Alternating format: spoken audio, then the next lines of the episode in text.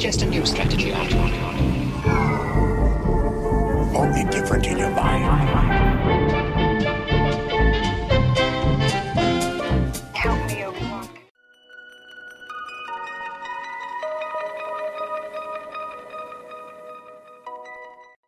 Alors d'un point de vue design, ce Meizu Pro 6 fait finalement très standard. C'est un petit peu du déjà vu avec un look finalement très proche de l'iPhone 6 mais en même temps extrêmement agréable à l'œil et au toucher avec un design tout métal à l'arrière, hein, une coque unibody. On trouve donc sur le côté droit le bouton power et le bouton volume. Sur le côté gauche, on trouve le slot double nano SIM. Sur le dessous, on va retrouver le connecteur jack, le micro, le port USB type C ainsi que le haut-parleur. Sur le dessus, on va uniquement retrouver un micro secondaire. Sur la face avant, on va avoir l'écran de 5,2 pouces Full HD. En dessous, le scanner d'empreinte qui fait 6 boutons. À l'arrière, on retrouve la caméra légèrement protubérante ainsi que le flash d'ILED et le laser autofocus. On est quand même sur un gabarit très contenu et finalement à l'œil et au toucher c'est vraiment très agréable. Au niveau des perfs, Meizu a eu une exclusivité avec le partenariat avec Mediatek en la présence du Helio X25 qui est un processeur décaqueur 10 cœurs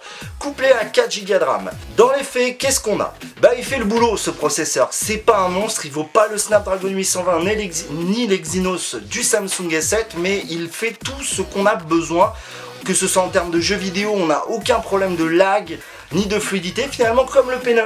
C'est pas le meilleur processeur du marché, mais il fait très bien le boulot, plus couplé aux 4 Go de RAM, au quotidien on n'a aucun problème. Au niveau de la chauffe, elle reste très modérée. Même en jeu intensif, on note une légère chauffe, mais la dissipation thermique est vraiment bien faite sur ce Meizu Pro 6. Au niveau des caméras, on va commencer par la caméra avant et c'est 5 mégapixels. Alors comme tous les téléphones chinois, on a toujours cette euh, tendance à avoir euh, un lissage des traits du visage et finalement on a l'impression d'être tous maquillés quand on prend des selfies. C'est pas catastrophique en soi, ça fait quand même bien le boulot, la caméra prend des photos correctes. Elle est même capable de filmer en 1080p, c'est pas incroyable, mais ça fait le taf. Je vais vous mettre dans l'article qui sera dans la description des petites photos euh, prises avec cette caméra avant. À l'arrière, on retrouve un capteur de 21 mégapixels avec un autofocus laser et un flash d'ILED. Ouais, d'ILED, ça fait quand même pas mal. Alors globalement, cet appareil photo est plutôt performant, mais il avoue rapidement ses limites en basse luminosité et c'est vraiment dommage. Ces 21 mégapixels finalement, bah ils sont, il y a beaucoup de mégapixels, mais c'est décevant. Le piqué même global des photos n'est pas exceptionnel. On est bien loin d'un OnePlus 3 ou même d'un Huawei P9. C'est un peu une déception. En plus, je dois avouer que le gadget des D-LED, et je suis pas convaincu du tout, il nous donne des photos très chaudes euh, quand on prend avec. Pareil, je vous mettrai dans la description des liens vers les photos.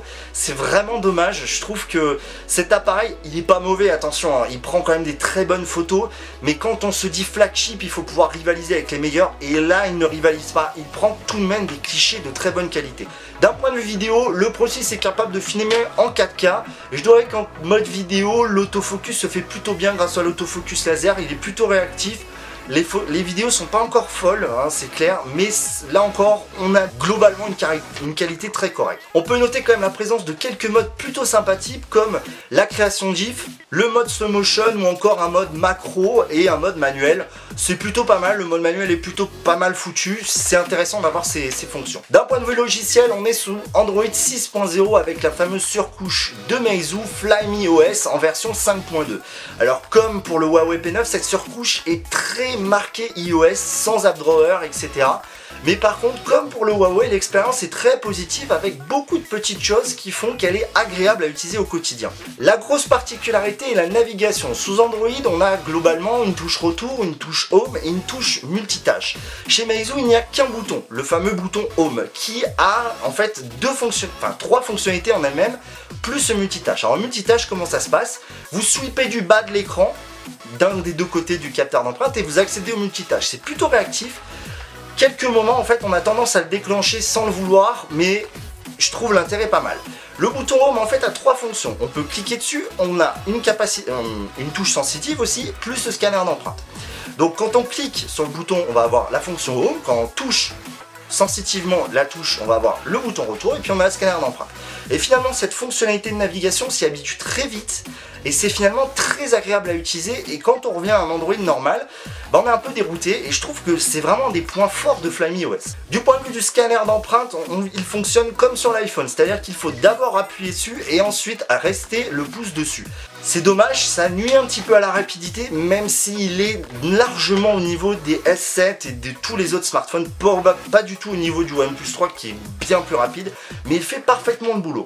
D'un point de vue batterie maintenant, et donc l'autonomie, c'est vraiment ma déception sur ce process. Avec une capacité de 2500 2560 mAh, on pouvait quand même s'attendre à une autonomie raisonnable. Et on va pas le cacher, en utilisation modérée, on passe la journée, mais dès qu'on commence vraiment à faire euh, beaucoup de choses, comme par exemple jouer un peu, à Pokémon, etc., et ben tout de suite la batterie fond comme neige au soleil. Et c'est pas la charge rapide qui sauve l'affaire comme ça peut être le cas sur OnePlus 3. C'est vraiment ma déception, cette batterie tient mal. La charge rapide est présente puisque le chargeur rapide est fourni avec, mais le problème c'est que elle a tendance à faire chauffer le téléphone et elle n'est pas aussi rapide finalement que celle du OnePlus 3, puisqu'on atteint de 5 à 100% à peu près 1h20, 1h30. C'est pas non plus euh, mauvais, mais c'est loin du OnePlus 3, donc ce point de la batterie vraiment une déception. Au niveau de l'écran, c'est le point positif, 5,2 pouces Full HD, Super AMOLED. Alors comme vous le savez, je suis vraiment partisan du Full HD, je vois toujours pas l'intérêt du 2K pour moi.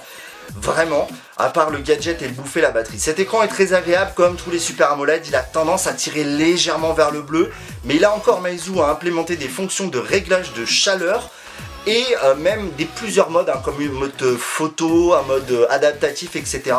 L'écran est globalement très agréable. Sa taille par ailleurs est parfaitement adaptée, je trouve. Elle est dans les standards actuels, que ce soit Huawei P9, Samsung S7, HTC 10, etc. Le petit plus de cet écran, c'est qu'il est doté de la technologie Force Touch, c'est-à-dire qu'elle va détecter les niveaux de pression que vous appliquez dessus. Alors, en soi, c'est une technologie très intéressante, notamment sur Apple, mais quand on voit le retour des gens, ils s'en servent très peu. D'autant plus que sur ce Meizu Pro 6, elle n'est utilisable que sur les applications natives. Ce qui est vraiment dommage et au final, j'en suis même venu à la désactiver vu son inutilité. D'un point de vue connectivité, là, on va avoir vraiment le bas qui blesse, c'est-à-dire la 4G. Déjà, il manque une bande de fréquence à 800 MHz. Alors, si vous êtes chez Free et Bouygues, il n'y aura pas trop de problèmes je suis chez les deux opérateurs, ça pose pas de soucis. Peut-être chez Orange et SFR vous l'aurez plus. Mais je trouve que, si je peux appeler ça la captation du réseau par le téléphone est quand même relativement mauvaise. Et à des moments où je vais être en 4G chez Free sur le OnePlus 3, je serai en Edge sur le Pro 6. Alors que théoriquement, euh, le Pro 6 est full compatible Free. Donc c'est vraiment dommage, cette captation du réseau assez médiocre finalement, même si je dois l'avouer, ça m'a pas réellement posé de problème, il fallait le noter. De plus, il est censé être 4G+, ce modem 4G, et j'ai jamais vu la 4G+. De l'autre côté, on a du Wi-Fi, on a du Bluetooth 4.1, mais pas de NFC, et ça c'est un gros point négatif, sur un téléphone de 2007. Autre petit point qu'il faut noter, c'est au niveau de l'audio. Meizu a été mondialement connu pour ses MP3 et sa qualité audio. Déjà, le haut-parleur du Meizu est vraiment d'une grande qualité, je trouve, pour un haut-parleur qui euh, distribue le son vers le bas et qui en plus euh, est unique. on va dire, il a un son vraiment euh, vivant. Quant à la partie jack, là aussi elle est extrêmement performante. Je suis pas un audiophile, mais on voit vraiment la différence par rapport au OnePlus 3. Donc c'est vraiment un point positif pour ce Meizu, un, vrai gros point positif même, la qualité audio. Si vous êtes, euh, il est doté d'un DAC euh, Cirrus Logic, donc vraiment une puce audio euh, séparée. C'est vraiment top. Finalement, qu'est-ce que je peux conclure sur ce, sur Meizu J'ai beaucoup aimé sa prise en main et son utilisation quotidienne. Ce toucher métal, ces bords arrondis, finalement cette bordure entre l'écran et la coque qui est parfaitement lisse. vraiment au quotidien, c'est un téléphone très plaisant à prendre en main, vraiment joli. Certes, très facile à confondre avec un iPhone, mais néanmoins, il a des petits trucs. Maintenant, il a des grandes lacunes. Et ces lacunes viennent notamment de la captation du réseau, de l'autonomie qui est vraiment trop légère et de la caméra finalement décevante. Et puis, il y a aussi le suivi logiciel de Meizu qui n'a jamais été vraiment le fort de la marque. Et ça c'est vraiment dommage, surtout qu'ils sont censés être en France, hein. il y a un importateur français, et on a l'impression que le suivi logiciel n'est pas exceptionnel. Donc au final, est-ce que je peux vous conseiller ce téléphone pour 429 euros en version 32 Go et 449 en version 64 non, je peux pas vous le conseiller. Sincèrement, aujourd'hui, on a beaucoup mieux pour ce tarif-là. Le OnePlus 3 en est un exemple. Même le Huawei P9, j'ai envie de vous dire, pour le tarif, c'est-à-dire qu'aujourd'hui, on trouve à 479 euros, pour moi, est meilleur que ce Pro 6, qui a vraiment de trop grandes lacunes. Je peux pas vous conseiller ce téléphone, sauf si vraiment vous êtes... Vous voulez vraiment un iPhone-like, un Android, tout, enfin Android dans un iPhone, allez-y. mais je trouve qu'il a trop de défauts. Voilà, c'est tout pour mon test de ce Meizu. N'oubliez pas de partager la vidéo si vous l'avez aimé. Un petit pouce bleu, ça fait toujours plaisir. Je vous donne rendez-vous à très bientôt. C'était Vito.